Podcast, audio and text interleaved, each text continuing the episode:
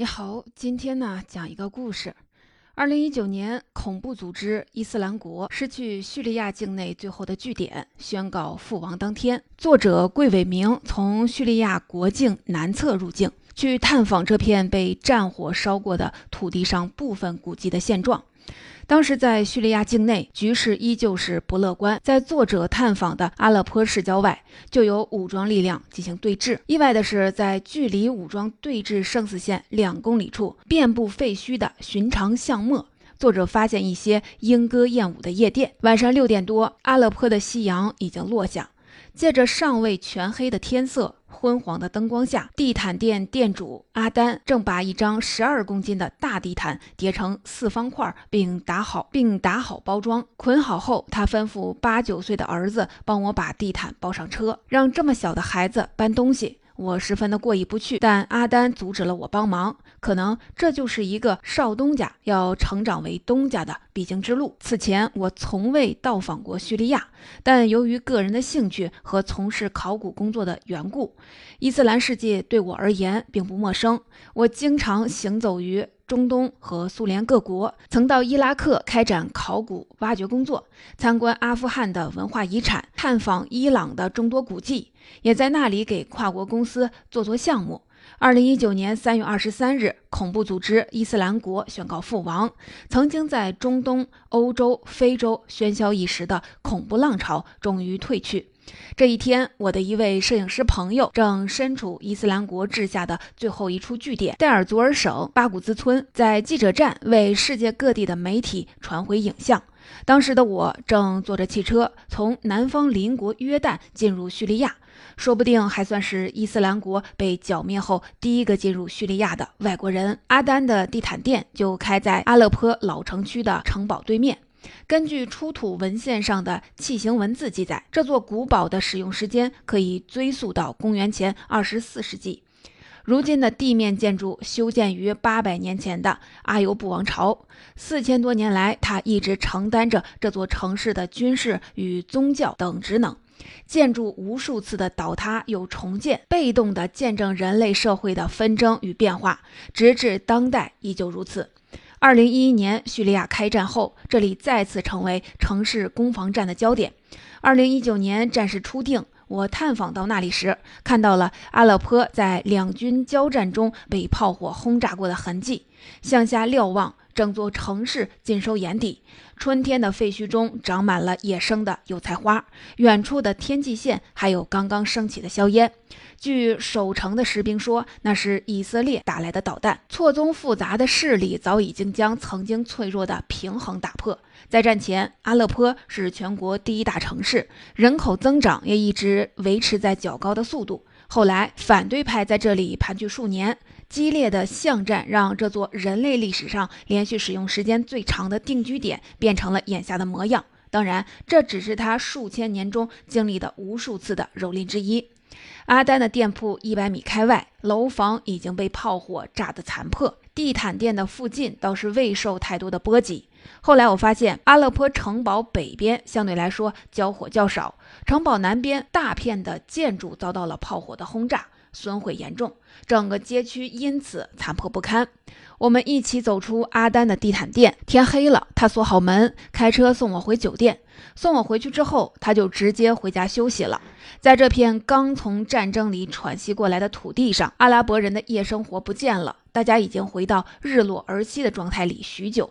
我们驶入新城区，街上总算是有了些人气。在阿勒颇，夜晚最好在新城区待着。和街道一片昏黑的老城相比，新城区至少有少量的路光照料不算崎岖的马路，行人不至于在瓦砾堆里摸黑儿。往酒店开的路上，车窗外一小簇紫色的灯光闪入了我的眼睛。阿勒颇路灯稀疏，夜晚也没有多少住宅亮着灯。在这样昏暗的街道上，一个小招牌尤为扎眼，它一晃而动。成功的勾起了我的好奇心。出于安全的考虑，我没有告诉阿丹住在哪个酒店，只在地图上找了一家离酒店不远的饭馆，跟他说要先去吃饭，请他在那里放我下车。我知道，在任何一个社会，有孩子开店的人都相对的可靠，但我还是想更加的小心一点。毕竟在阿勒颇，一脚油门外就是前线。我还是尽量不要跟任何人透露自己的住处为妥。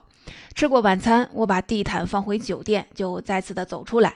穿梭在路上的出租车全都以蓝色或粉色的灯作为内饰，配上动感十足的中东音乐。每辆车就像是一个流动的夜店，我搭上了其中一辆，返回了刚才看到的那家真夜店。它的门面啊不算大，门口本应该坐着保安大哥的凳子上不见人影。我走近了，黑暗里钻出来一个人，二三十岁的模样，应该就是这家店的保安。他打招呼迎接我，我也没有多说什么，随他走了进去。进门之后，过了一个像传达室一样的小门房，往下二十几级的台阶，就进了夜店里面。九点半，时间还早，我找了一个正对着舞池的卡座坐下。店里面还没有人，服务员过来问我需要点什么。我不想喝酒，更不希望有人在杯装的饮料里做手脚，于是象征性的点了一听可乐。那晚直到离开，我也没有动它。服务员还给我上了一小碟的坚果和一个盛有苹果、黄瓜、胡萝卜的果盘儿，这大概是包含在座位费里的。即使这样，我也一口没喝，一口没吃。敏感地带的敏感场所，还是少给自己惹点事儿。干坐了半个多小时，陆陆续续有客人进店。很明显，这里夜店上课的节奏和别的地区也没有什么两样。重头戏很快就开始了，让我不敢相信这是在叙利亚。考虑到两公里外就是阿勒颇前线，叙利亚政府军和反对派武装对峙的前线，眼前声色犬马的景象让我只觉得魔幻。从我刚开始下来的楼梯到包厢之间，一个必经的卡座里，三五个陪酒女郎坐着等待着客人。摇曳的灯光游离于他们身体与周遭的黑暗之间，女人的轮廓仍然是清晰可辨。一个金发碧眼的瘦高个儿姑娘十分的吸引人，旁边一位微胖黑色头发的女孩更符合传统一点的阿拉伯人的审美。他们的下装还算保守，有长裤有短裤，上半身基本只穿着胸罩。上装和下装的反差，一如夜店的内外。紧张的社会环境与店里的纸醉金迷隔着一面墙嵌在一起，令人摸不着头脑。身材窈窕、衣着暴露的女郎，一个接一个的被客人叫去推杯换盏。酒过三巡，女郎们纷纷走上台去跳舞。阿拉伯女郎在迷离的乐曲中摇摆抖动。整个夜店没有人会跳钢管舞，但并不妨碍舞池中央的钢管成为夜店的视觉核心。一个舔着肚腩的中年男顾客走到了钢管的旁边，旋即开始疯狂的撒币。一张张面值两千续镑的纸钞被用力的扬起，然后摇曳着坠落，如丧礼上抛洒白花花的纸钱。不一会儿，这些印着阿萨德头像的钞票在地板上铺满了一层又一层。旁边的男服务员们忙着蹲下捡钱。按当时的汇率，他抛洒的每张纸币约合人民币三十块钱左右。几分钟的功夫，那个男人将一整沓的钞票撒在了台上。这样的消费力在叙利亚已经是相当令人瞠目。毕竟在首都大马士革，乘出租车去城市再远的地方，花一千到一千五续镑也基本够了。常言道，前方吃紧，后方紧吃。可这个莺歌燕舞的后方离前线也太近了，只有两公里。伊斯兰社会一般是禁酒，执行的严格程度与国家和社会的世俗化水平高度是有关的。沙特极难见到酒，哈萨克斯坦遍地的伏特加，叙利亚在阿萨德父子的治下原本是尚算包容，但是近年的战争和埃塞的蓄孽已经让社会噤若寒蝉。特别是阿拉颇这样的新解放区，夜店能够这么快的重新出现，着实令人匪夷所思。在不少人看来，这可是道德沦丧、肛肠尽失的行径。看着眼前的这一幕，我的手本能地摸向了相机，但是脑海中仅存的一点理智制止了我。大镜头一举起来，实在是太惹眼，还是换成手机录吧。悄咪咪地握在手里，双手抱在胸前，录成什么样就算什么样。阿勒颇解放不到两年的时间，城市的战后重建工作尚在起步。白天，我站在城堡上，还能望见导弹在西郊前线爆炸升起的硝烟，眼前的景象令人难以置信。不过，我想，当社会中的享乐主义开始抬头，那些宗教人士口中的“纯净的社会”之类的虚无缥缈的口号就会变得苍白。音乐、舞蹈、烟酒、性这样的享乐之事虽不高尚，却也是对冲击极端思想的有力武器。我此行的主要目的是考察当地古建筑的受损和修复情况。出发前，我把重点考察区域放在了政府军控制较为稳固的地方，东部和北部尚未被政府军完全接管的区域就暂不列入旅行计划。出发前办理叙利亚签证的过程还有一些麻烦。当时我在意大利读硕士，叙利亚驻意大利使馆已经关闭，因此我无处递签。不得已，我将护照和相关的材料交给朋友。让他帮我在叙利亚驻华大使馆办理签证。待我重新拿到护照，迫不及待地翻开了签证页，发现签证纸的胶已经脆了，轻轻一碰就会翘起角。我不得不拿胶水把张开的口子重新粘上。我跟朋友吐槽说签证纸张质量好差，他告诉我这签证纸都是叙利亚战前印刷的，陈年老胶可不就脆了。与标准的样式不同，我签证上的叙利亚国旗星星是倒置的。我在网上搜到十几年前在其他国家签发的续签证也是这个制式。为此，我不仅找到使馆的人询问，也咨询了叙利亚海关、移民局的工作人员，但是没有一个人说出星星倒置的缘由。由于武装叛乱、恐怖袭击、国际制裁的三重夹击，叙利亚的民航系统几近中断。到二零一八、二零一九年之交，才刚刚恢复少量前往莫斯科和德黑兰的航线。乘飞机进入叙利亚的成本较高，因此黎巴嫩的贝鲁特成为了通往叙利亚首都大马士革的热衷中转地。我没有选择这条传统的线路，而是从罗马飞往约旦首都安曼，转乘长途汽车北上入境。国际长途汽车的发车点在安曼城北，购买往返车票还有额外的优惠。出发两个小时以后，大巴车载着人敲章离开约旦一侧的詹贝尔口岸，经过三点二公里的边境的缓冲区，驶向叙利亚一侧的边检站。缓冲区里没有什么车，司机踩一脚油门，隔离带上方。阿萨德总统的巨幅的照片就开始向我招手了。尽管中叙关系颇为不错，作为全车唯一一本外国护照持有人，严防死守的边境人员还是给予了我特殊的关照，拉进小黑屋，详细的询问我的各项的背景信息。我在小黑屋里甚至担心司机会撇下我，把我的行李直接拉走。最后，全车的人等了我很久，才得以放行过关。入境的第一站，我去了博斯拉遗址。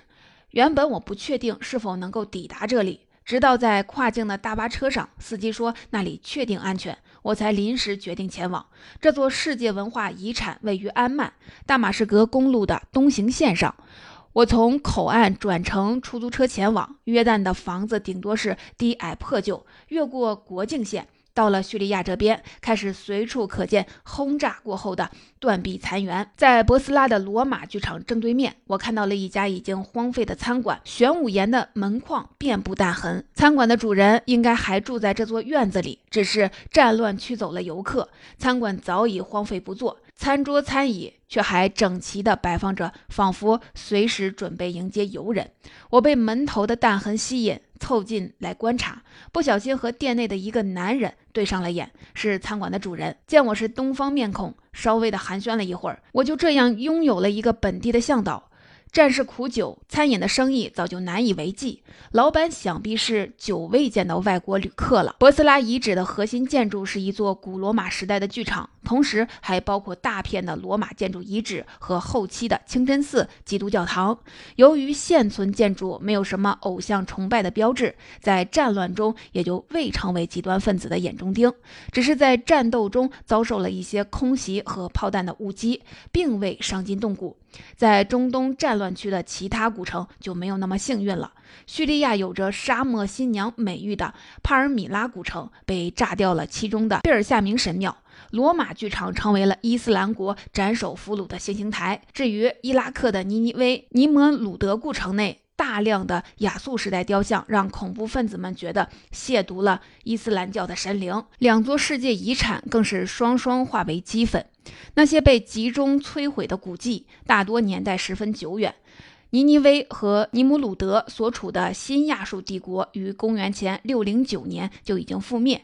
亚述灭亡的年代比耶稣诞辰早了六百多年，比穆罕默德创立伊斯兰教更早了一千二百余年。亚述人以技艺精湛的雕塑见长，有细致刻画狩猎、仪仗、战争等场景的浮雕，也有巨大的神像。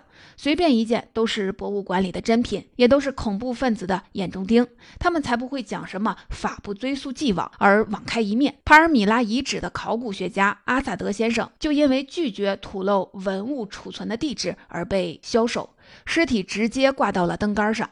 我的这个向导衣着朴素，英语却说得流利。博斯拉遗址战前曾经是观光圣地，这是他留给当地人烙印之一。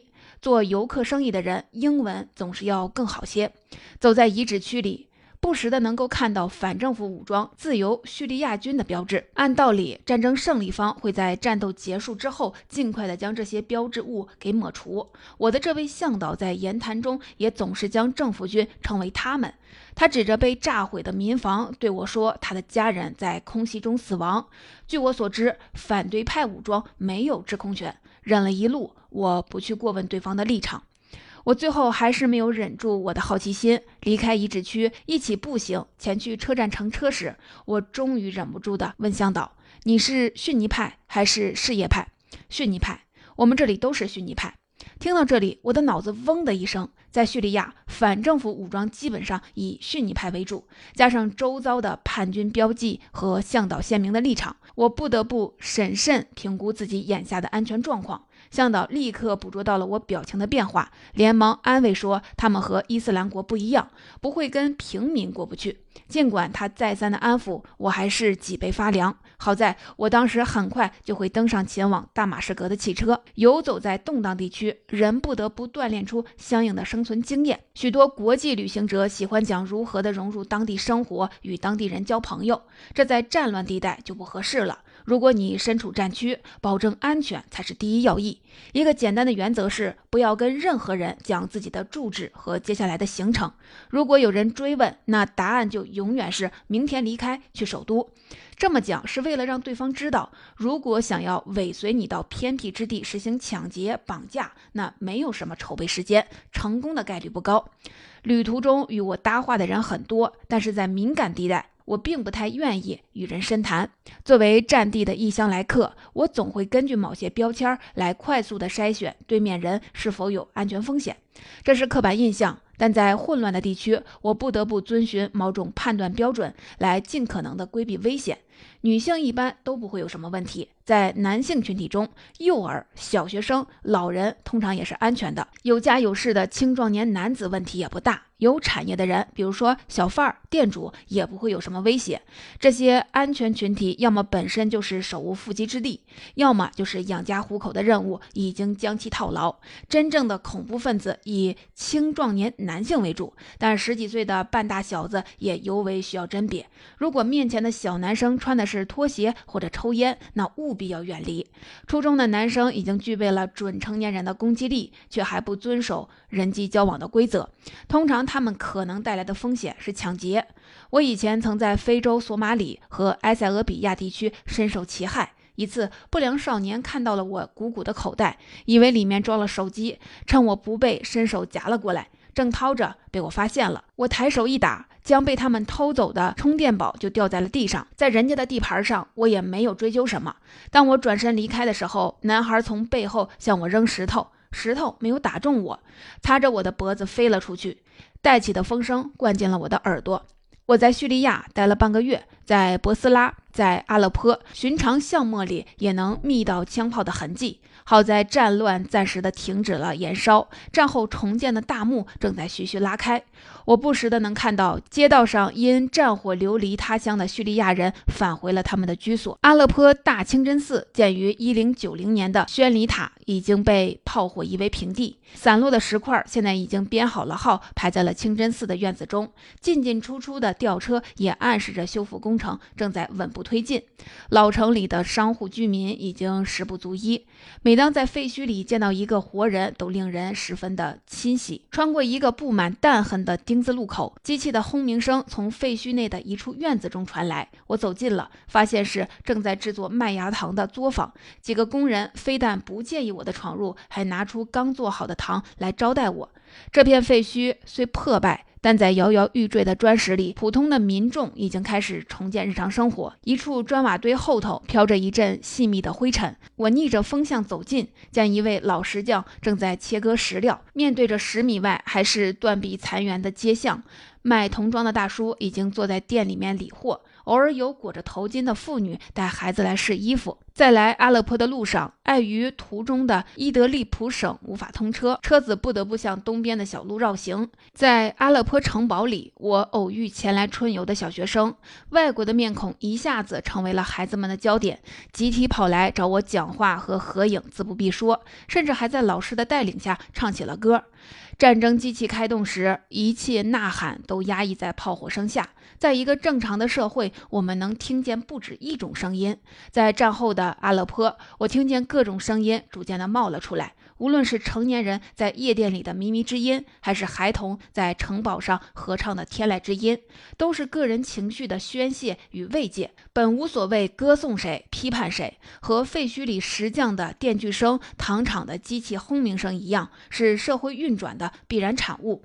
孩子们大多是棕黑色的头发、酒红色卫衣校服，下装搭配浅色的牛仔裤，这样的打扮。放在意大利的街头，也不会与当地的小朋友有任何的两样。